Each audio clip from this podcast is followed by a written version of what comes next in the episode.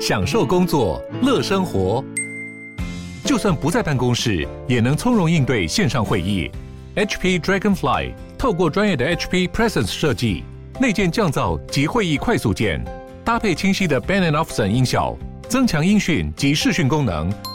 HP Dragonfly 顶级商务笔电，采用 Windows 11专业版，让您在会议中享有最佳的视觉和听觉品质。欢迎收听远见 On Air，既国际更在地，财经大小事每周轻松聊。欢迎收听远见 On Air，各位听众朋友，大家好，我是远见总编辑李建新。哇，今年疫情啊，对。各行各业都有产生非常大的一个巨变，不管是医疗业，或者是教育业，或者是甚至像我们所处在的一个文创跟跟出版业来讲的话，我们都面临了非常非常大的一个变化哈。那当然就是说哈，在剧场啦，或者说在文创 IP 业。别小看他们了，他们在这在这一次的疫情的转变也是非常大，所以我们今天就特别邀了两个在这个领域哈重磅级的人物，一个是文策院的院长李明哲李院长，另外一个是呃如果儿童剧场的创办人赵志强赵哥，哇，他也是我小时候的偶像哎，说小时候他可能会生气，因为他其实哈现在在我在我身边，他一直都没有变，就哭出来了，他们立刻发出哀嚎的声音。好，院长好。哎，大家好，我是李明哲。是，那赵哥好，我的偶像好。哎，各位听众，建新院长，大家好，我是赵志强。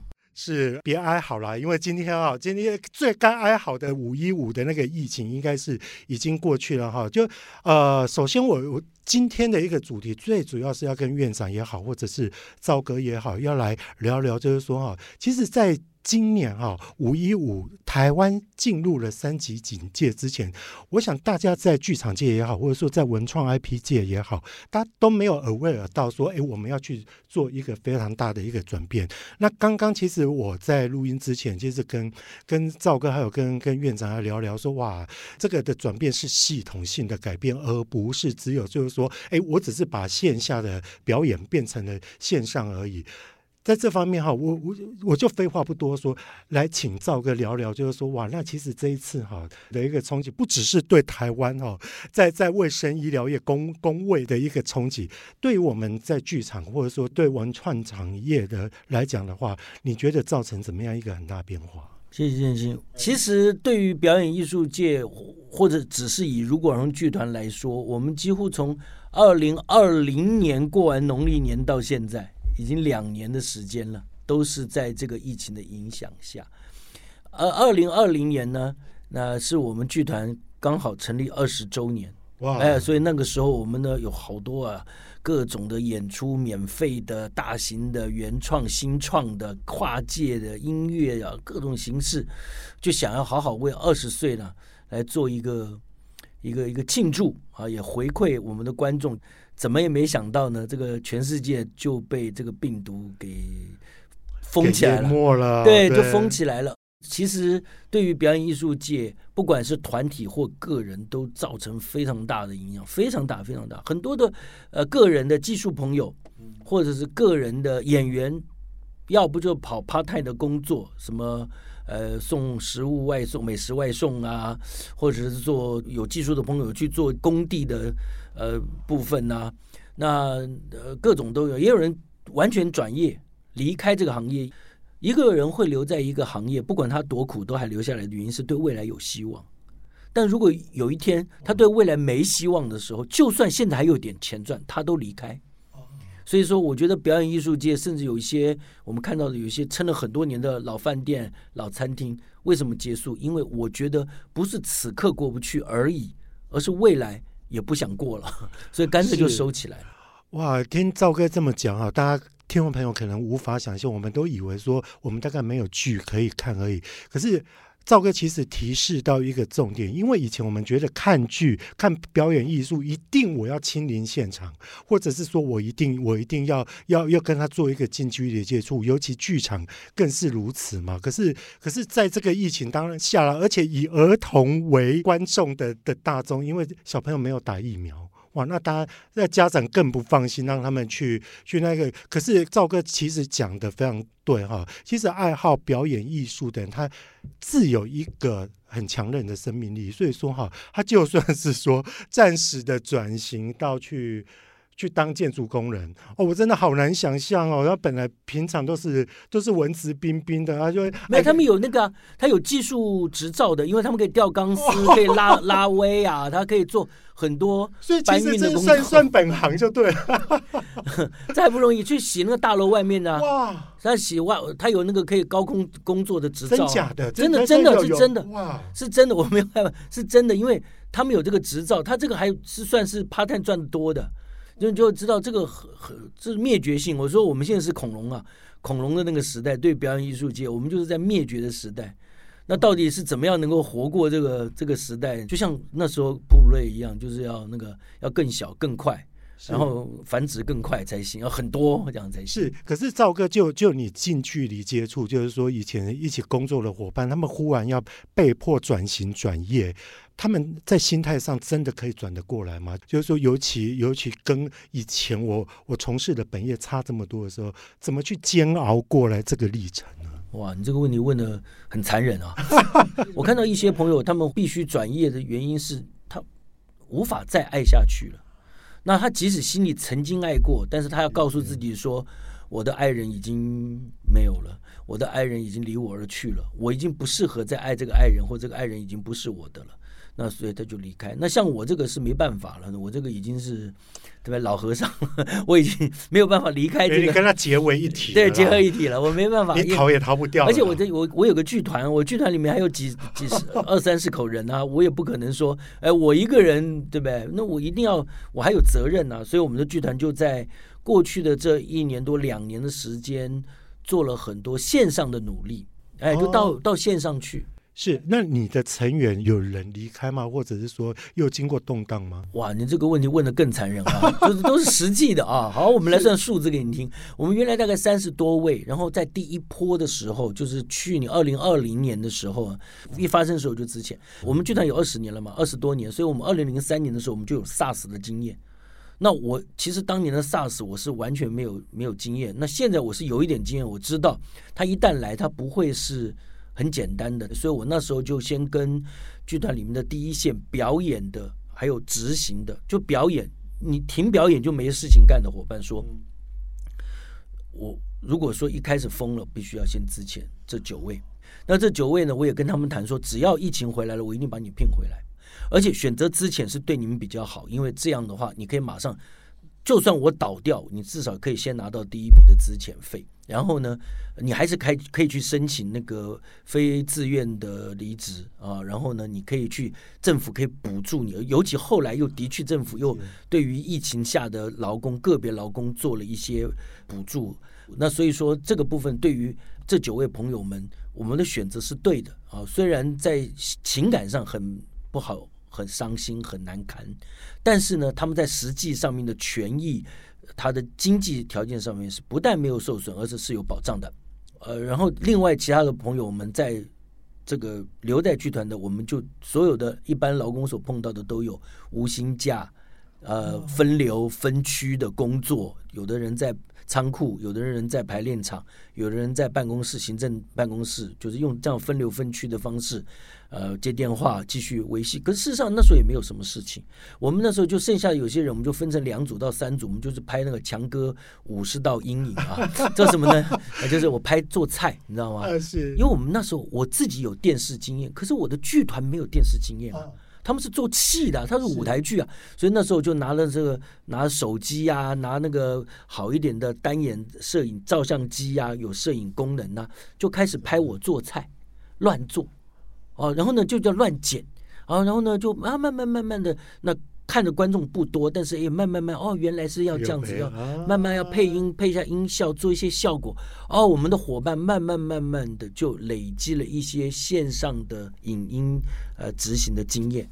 是可以看到刚刚刚赵哥的一个描述哈，赵哥真的是一个有良心的老板，在在第一时间哈，其实去做了一个最痛苦的一个决定。那那其实谈到这个哈，我会想要问一下院长哈，院长其实，在文创界在这一波来讲的话，只是说因为表演艺术业比较容易被看得见，就您站在站在官方的一个立场啦，就是说在这一波哈，到底有哪些文创业其实他们也是受伤惨惨重，然后他们。都是怎么度过来的？嗯，我我觉得其实疫情真的影响很多事情，也改变很多事情了。那其实当然就说表演艺术是比较直接的影响，但是其实老实讲。各行各业都有或多或少的影响，因为其实，在这样子对都一样苦，对对前景不明确的时候，对未来不确定什么时候会结束的时候，大家对于未来都很保守，嗯，然后不敢投资未来，都尽量的收起来，不管手上有没有资源。对，大概人家说就只有口罩跟卫生纸业，开玩笑，开玩笑。对，所以所以其实会，我觉得各行各业都蛮大影响。那文化内容产业的话，其实像。比如说音乐好了，嗯，演唱会也是跟表演艺术差不多意思，对啊，对，对，就是说原本只要是靠实体演出、实体表演、实体活动来缩线的，基本上都受到蛮大的影响。另外是需要实体活动的，比如说像拍摄，好电影的拍摄现场，然后剧的拍摄都会受到影响。那你一部戏它整个产出的时间是很久的，你中间只要有打断，然后演员的档期受到影响之后，我觉得也是大乱了，也是整个大乱。所以我觉得整个文化内容产业，当然。嗯，我觉得都是整个都是还蛮重灾区的啦。但是表演艺术是最直接，因为它是实体演出为主嘛，为收入的主要这样子。其实说到文化内容产业哈，我觉得。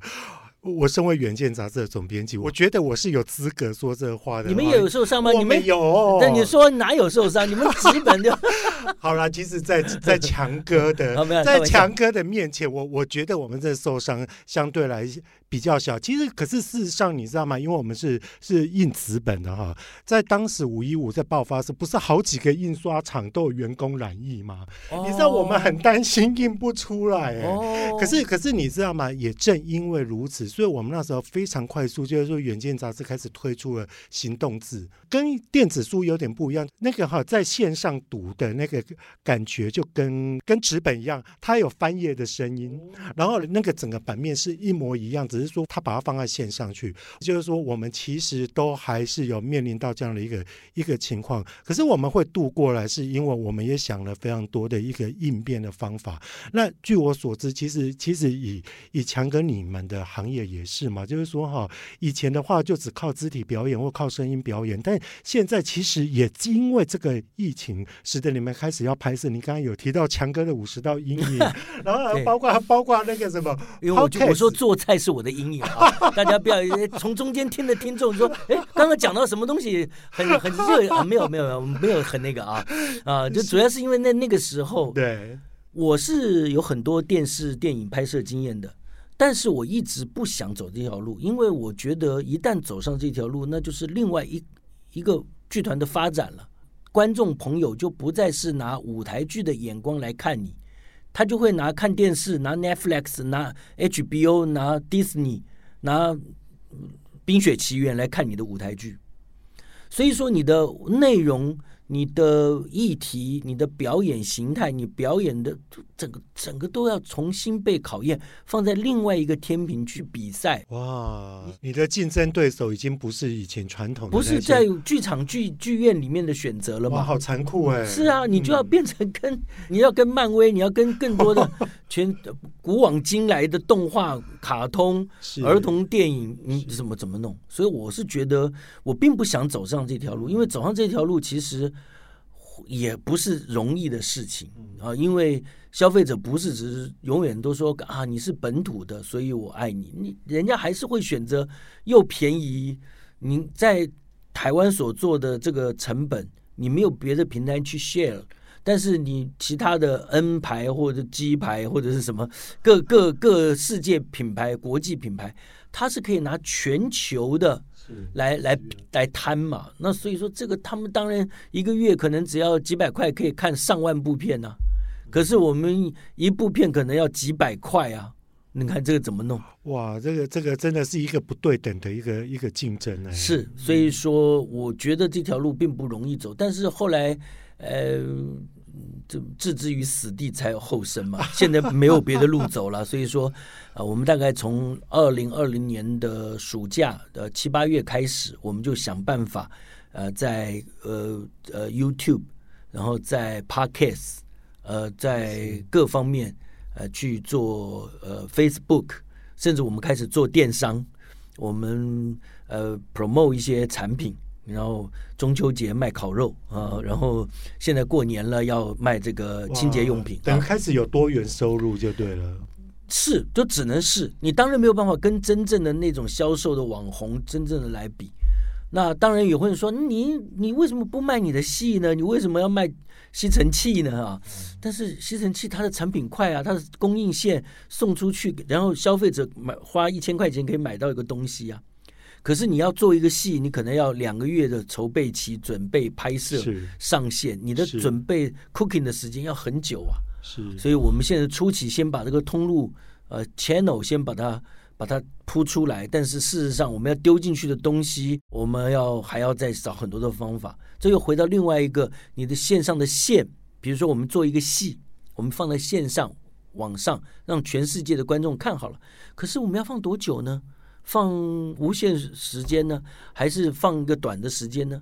放短的时间，可能消费者来不及看啊。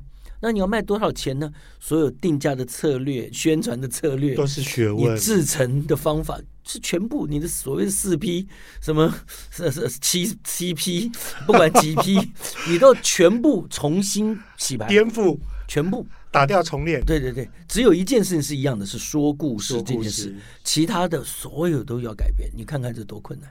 哇，其实内容产业真的是一个非常辛苦的一个产业啊！刚刚其实从赵哥的一个分享当中，我们以前都会认为说哈，表演艺术来讲的话，它就是靠票箱的收入，或者是说，或者说靠赞助哈。可是事实上，其实就连我们经营杂志都一样，以前我们只要靠发行，这最好的时候。可是现在不是，现在开始除了发行之外，我们也靠着讲座啦，啊，靠着办演讲、办很多的活动来增加我们一个多元的一个收入哈。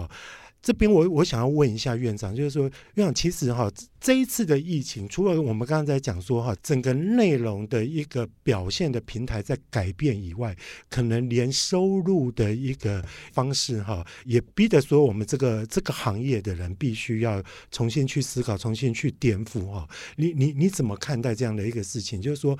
像赵哥刚刚讲的，他可能也要去销售别的东西，可能也要多元管道卖不好了，卖不好，去 去去去去增加，要要帮强哥多多集集气啊。嗯，我我可能还是会用从比较整个产业的角度来看这些事情。好，因为第一个是说，呃，科技的进步，时代的进步，然后消费者行为的改变。Consumer 的 behavior 的改变，本来就造成很多事情的改变啦。比如说，我们从阅读习惯好了，就是现在的小朋友们、年轻人本来就是习惯在手机、平板上阅读，就看纸本就会变少。好像这种事情本来就是会造成产业的改变，产业结构会改变，产业链会改变，产业里面就有新的角色的出现，然后旧有的角色就要重新去思考它的 core value 是什么。他怎么去顺应这个新的时代做调整？我举实际的例子来说好了，比如说在两千年前后，其实。呃，台湾的应该说音乐产业其实就受到很大的打击嘛，MP3、P2P 嘛，对，叭叭叭，很多很多很多事情。嗯、可是后来，其实音乐产业其实也是顺应数位时代赚活得最好的状态，并不是说唱片公司有了数位的转型而已，而是有了数位平台这样的角色的出现。好，这就是一个会有一个新的角色来造成产业的转型。我觉得都会有类似的状况。那第二是说，那唱片公司是否就会消失？其实并不是。唱片公司过往可能在做的事情，就是签艺人、发专辑、做制作，然后压 CD 出货，哈，后做做比较传统的产业。对，以前传统是这样子，但现在世代转变之后，唱片公司是否就消失？不是。但是唱片公司做的事情有没有不同？有不同。但是它的 core value 有没有不同？没有不同。它其实在做帮艺人做发行的动作。好，所以我我觉得这个是大家要一起思考说，呃，每个传统产业里面既有的角色，我们真正的 core value 是什么？然后时代不同的时候，我们用怎样的方式、怎样怎样的模式来试着让 core value 可以继续展现出来。然后另外要思考说，消费者行为的改变，我就要去思考我们到底怎么去抓到他的时间哈，因为同样花在娱乐的口袋就这么多哈，就是大家的。钱就这么多，彼此抢来抢去嘛。那消费者时间也是一个零和的游戏嘛。也就是说，比如说在平板逐渐普及、频宽越来越快的时候，我那时候就有发现说，以前以前早年的时候，呃，晚上睡觉前是听歌的高峰，但是在现在晚上睡觉前是看剧的高峰。是我太太就是这样，对，都不理我。对，然后再来是说，呃。听歌的高峰变到什么时候？变成是上下班通勤的时间是听歌的高峰。后来 Podcast 的逐渐普及，又排挤到了听歌。所以我，我觉得其实消费者行为的 consumption 的改变是一个很值得思考的事情。从我的观点来看呢、其实很多这些改变不是一瞬间造成的，只是。疫情的关系，让这些好像用放大镜来检视这些事情。可是在这些消费者行为的改变，这些数位科技、数位工具、数位平台的造成的影响，其实是逐渐、逐渐的就累积下来，已经是发生的事情。只是呃，疫情没有发生的时候，可能就是所有的事情看起来可能原本的方式都还可以继续使用。然后现在被迫要去重新去思考，所以我我是觉得这个危机就是转机嘛。其实当碰到这种大的转变的时候，其实都是新的机会点。转变的过去的人就是新的时代的赢家，转变不过去的人可能就会比较辛苦一点。就在历史中间躺下了，对对对，你就你就被淹没在这个海啸当中。可是其实哈，不管是赵哥讲的，或者是刚刚院长讲，我觉得都有一个共同的一个东西，就是说我们所有作文创作内容的，都要重新去思考说，说重新要去 define 我们自己的那个价值在在于哪里。就像以前我们都认为说我们是一个新闻媒体，可是其实我们也开始在重新思考说，哎，我们产出的是一个内容。那内容的话，你大概就可以去想象说，我们带给读者的以前只是发行，只是纸本，那现在有别的东西吗？所以，我们就会看看到，其实说像我们新闻媒体开始，尤其杂志媒体开始在开课程。开始有其他的的社群的一个经营，因为这以前我们都不会觉得，以前我们都就是我们给你们看什么新闻就是什么。可是现在重新去去思考 consumer 要什么东西，同样的问题，我觉得其实赵哥你应该有面临到。我知道您您最近也是在推你的 podcast 朱探长。推理故事集，它其实并不是一个非常新的一个角色。你是怎么样再从那个角色，就像我刚才讲，怎么重新去定义这个内容，它的角色跟跟你给它的一个价值在哪里，然后再怎么从这个部分扩充出这个市场出来。我其实刚才院长说的，我我非常同意啊。我觉得每一个剧团也好，每一个创作者也好，就有点像是一个小农。啊，那小农呢都有各的种植的绝活，呃，我养的鸡特别好，我种的瓜特别甜。那但是呢，呃，每个人都要找出自己的竞争最强的地方啊，就是独门绝技。那像我们剧团那时候在最麻烦的时候，就想说，那我们做 Podcast，Podcast 没有办法收钱啊，对不对？那但是我们最少要很多人来看嘛，对不对？吆喝很多人来看。我们剧团有一个戏有做了六七集了。啊，那这个戏叫做《朱探长》啊，《秘密档案》。就朱探长在动物世界里面有只猪，它是福尔摩斯啊。这个朱探长呢普受好评，在国家剧院，在几个大的剧院都演过。然后我们已经演到现在，已经演到第六集的大型剧场啊。那所以说，我们那时候想说，这个形象还不错，不管歌曲、人物、角色都已经非常成熟了，所以我们就放在 Podcast 里面重新编写原创的 Podcast 的广播剧的故事。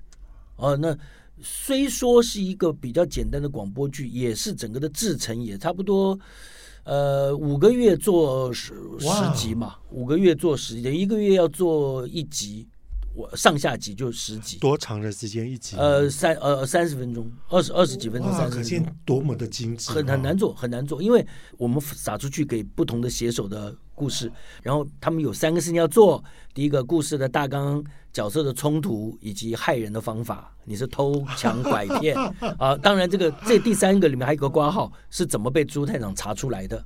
那通常都写的还不不熟、不不准确，我们回来要都一直改。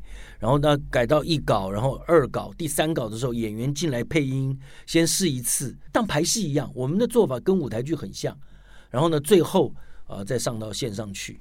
是是是，所以那后来效果还不错，所以后来有有科技公司赞助我们全套的录音设备，那那也有公司开始下广告，好人有好报，哎，没有，非常感谢。我想朱探长哈是一个非常成功的一个 IP 转型的一个一个个案哈。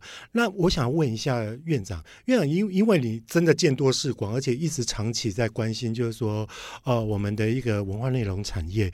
就你来看哈，在台湾哈，在这波疫情当中，除了朱探长以外，有没有遍地开花的一个情况哇？都值得大家来来描摹，或者是说来来仿效的成功案例。如果可以的话，我还是想聊一下那个一些我的一些观点，因为我自己进文策院大概七个多月以来哈，那我自己的观察就是，过往大家都会把目光或者把资源放在所谓的创作或作品身上。但是支持再多的创作或作品，如果背后的产业链、产业结构，或者是没有 powerful 的平台，没有一些机制的配合的话，好像是不会发挥它该有的效益的。文化内容策进院系负责整个文化内容产业的策进嘛，那我会觉得策进不能只有局限在创作者端啦，就是说在其他的另外一端经营者端或者产产业上面的其他需要的的角色。我觉得都是需要慢慢的去呼吁、去扶植，或者是需要有更大咖的 player 一起进来，然后去带动这个事情的发生。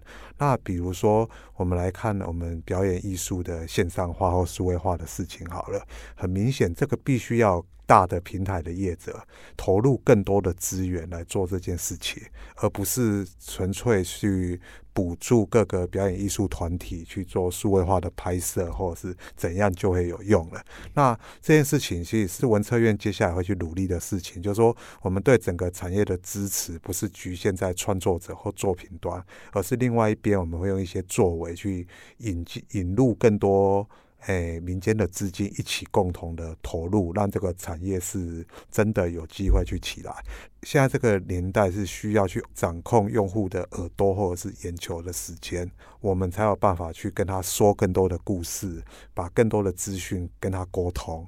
那这件事情其实并不是单一的作品或单一的表演团体可以做到的，通常会利用像平台这样的角色去完成，比如像售票平台，应该要逐渐的去转变。成像 Event Marketplace 这样的一个角色，然后可以有发挥更多，让创作者可以去跟他的用户，先喜欢他的人做所谓的粉丝的经营或者是互动这些功能。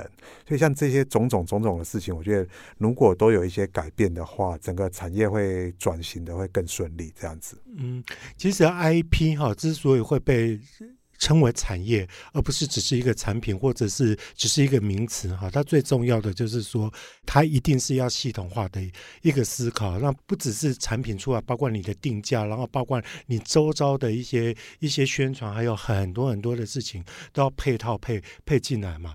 其实最后一个话题，会想要问一下赵哥，就是呃，我们小时候啦，至少我们那个年代，我们都会觉得说，日本在 IP 业是非常的强。我们看到了他们很多很多呃。从漫画一直后来到电影到电视，甚至就是说很多的周边商品，它等于算是是串接的非常厉害。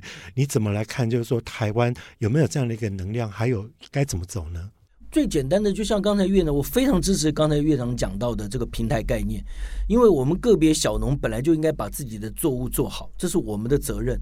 但是小农种出来的总不能永远自制自销，开一个小货车在十字路口这边卖，永远价钱也起不来，品管也起不来，消费者品牌意识也起不来，他就永远就在那边。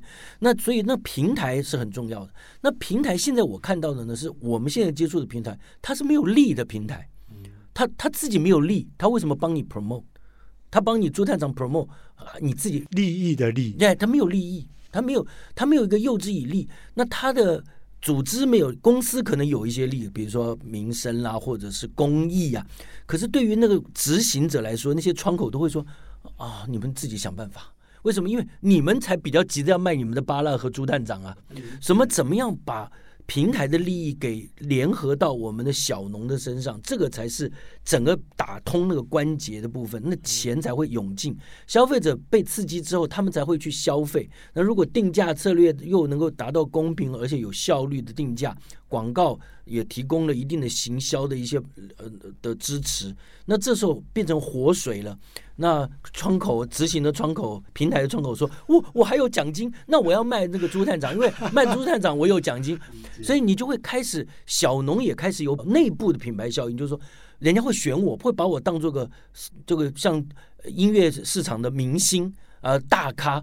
可是现在不是，你大咖跟什么咖都一样，因为大家都散得满地都是，自己想办法去活。那日本不是，韩国不是，他们都在努力的。”政府给一个游戏的规则，给予那个平台，让那个土可以种好吃好吃的东西，棒的东西。那剩下的就看你们这些人各展身手啦。那种出来的瓜，我又帮你卖得好，你又可以赚了钱，又在投资。你看那个呃，日本有很多的 IP 是第二代、第三代在经营啊。是是，阿公、阿公呃，爸爸呃，这个已经老了或者不在了。对，我我我还可以继续管理他的 IP，然后找新的人在帮忙画，我管他的品质。它可以变成一个可以传宗接代的产业。是，是，我们这个是大家一定要做那个遗产分割啊！听到说 你的剧团我不管，不能管，不能算在我头上，因为那都是赔钱的。所以我觉得这个是很希望这个平台建立起来，然后把整个的关节每一个人的驱力那个 drive 做出来，这样。是是，那院长怎么看呢？我还是分享一下我的看法，就说那个。IP 这件事情呢，因为我觉得过往会比较单纯，过往可能就是一个 content，然后就是一个销售的行为。那我觉得现在会演化成，就是说 user experience 是一个从。前后中间其实都会有更完整的一个体验的出现。可能你拍戏需要一年多的时间，那过程中可能先出小说，先出漫画，它整个 user experience 是更全面性，然后有更长的延伸。第二是这个 IP 的整个 lifetime 也会有所延伸。好，就说以前就是电影可能就是只有上映的期间 lifetime 就结束了。那现在如果是这个 IP，然后跨域这样子有完整的。考量的话，它的整个 lifetime 会有所延伸，所以我觉得这是一个因应消费者行为的不同、环境的不同而改变出来的一个操作的模式。那台湾这一块，其实我觉得还有很大的发展空间。那另外一个是想分享的是说，我觉得呃，整个台湾的文化内容产业很需要、很需要是打破同文层，因为其实我们东西都是好看的、精彩的，可是可能过往绝大多数的普罗人。大众可能对于台湾的内容有一种刻板印象，然后就觉得好像外来的月亮比较圆，嗯、但其实并不尽然。哦，那现在其实，在产制的质跟量其实都有很大的进步，不管是影视或者是表演艺术或者是剧，种种方面都有很大的进步，包括漫画都有很棒的作品。这些东西其实是我们要想办法去。打破同温层，就包括从产业端去努力，从不管是文策院或文化部的资源去努力，让更多人知道这些事情。然后最后当然是就我的角度，我也希望就是我们可以有一个起头或者是带头的作用，有更多的民间资源进来这个文化内容产业，这样产业才会真的起来，而不是单方面的靠政府端的资源去支撑这个产业。所以我是对这个产业是。还蛮赋予厚望，因为我还是喜欢讲整个产业的环境，就说，包括说，呃，中国这边因为各种政策的影响，所以它很多题材不能够做。然后很多限制的发生，那我们应该抓住这些机会点，然后去加上台湾的科技又很强，我们将科技力的进来，我会觉得这个产业是很很有希望的。那不管是中国、是韩国、是日本，都有很大的娱乐媒体集团的发生，市值很高。台湾这件事情还没有发生，但我是觉得这是应该要发生的事情，这样子。虽然赵哥哈一直从我们这一次的一个访问，他不断的自称为小农哈，可是可是从 从赵哥也好，或者是或者是院长也好，我们都可以知道说，其实台湾的小农他还是有他精致的地方，而且有他了不起的地方，只是说我们怎么样去挖掘这样的一个价值哈。虽然我们不像韩国，不像中国，不像以前传统的美国，就是是媒体大亨，但是哈，其实我们集结众人之力的话，然后呃把我们。优势集结起来，尤其刚刚，其实我觉得院长提到有一点，就是说哈，哎，其实在在别的国家相对比较保守，有有一些限制的时候，这就是自由开放的台湾，它它文创的本意其实也就是在于，就是说，其实大大家要打破一些框架，打破一些同温层哦。我相信台湾的文创产业或者是 IP 产业还是非常大有可为的。好，我们今天分享就到这边哈。最重要的是每周都要锁锁定我们的远见 On Air，陪你轻松聊产业跟国际大小事。下周我们再见喽，拜拜，拜拜，拜拜。